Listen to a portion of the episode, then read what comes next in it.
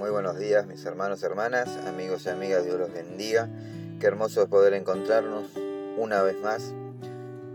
Qué lindo es encontrarnos en la presencia de Dios. Qué lindo es poder buscar su rostro. Qué lindo es poder buscar su corazón. Qué lindo es poder disfrutar de su presencia. Es estar en intimidad con Él. Creo que la palabra es intimidad. ¿Qué es de lo que vamos a estar hablando este, en esta mañana? Intimidad con el Padre, intimidad con el amado, intimidad con Dios.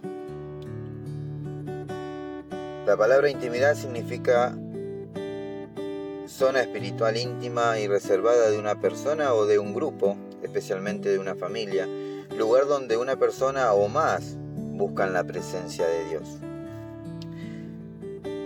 El tema es que cuando nosotros escuchamos la palabra intimidad, lo primero que se viene a la mente es que es un momento a solas entre dos personas. Pero va más allá de ese momento, va más allá de un momento. Para tener intimidad con alguien, primeramente debemos acercarnos y de esa manera podremos entablar una relación más estrecha. Y vamos a poder conocer mejor a la otra persona. Uno puede averiguar información de la otra persona a través de, internet, pero solo conoceremos algunos detalles puntuales. A dónde se graduó, la edad, eh, qué deportes hacen, de qué trabaja.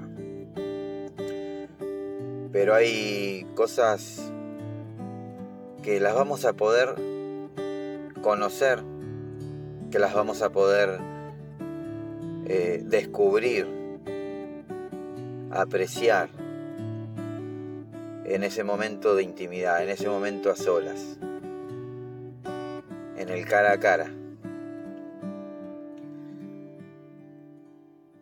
Y hace un tiempo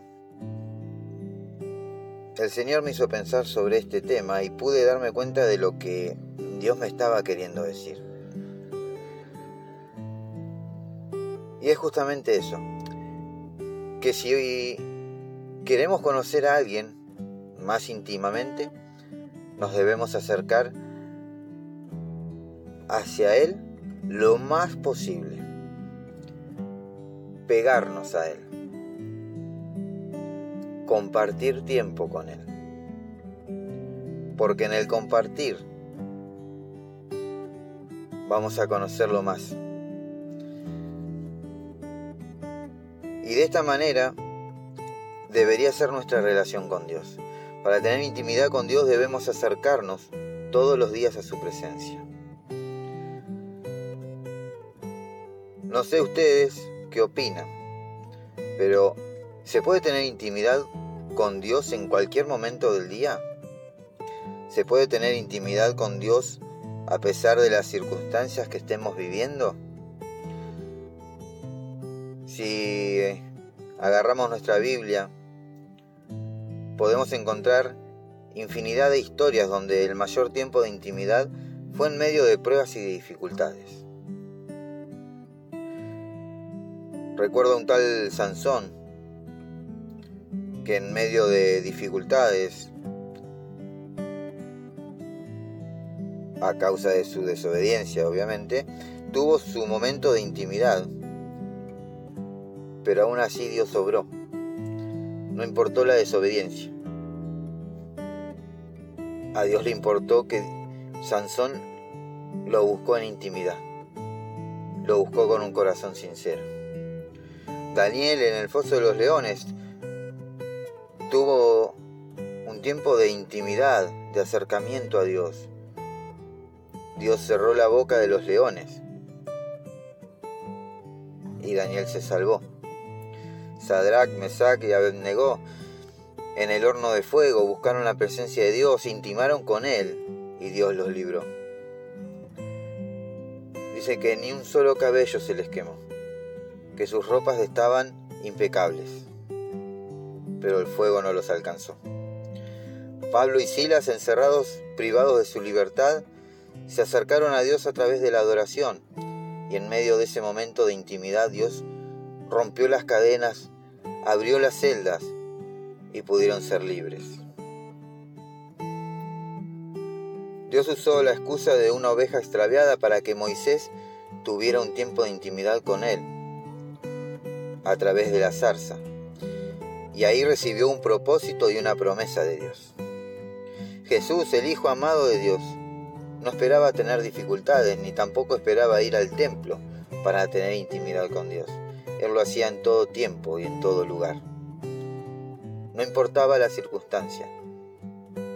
Jesús buscaba constantemente la presencia de Dios, constantemente ser íntimo. Y esa es mi invitación hoy para vos. Yo hoy te invito a acercarte a Dios, a pasar tiempo con Él en intimidad, que puedas tener una charla sincera con Dios y que puedas tomarte el tiempo para que Él hable a tu corazón y vos puedas escucharlo. Amén.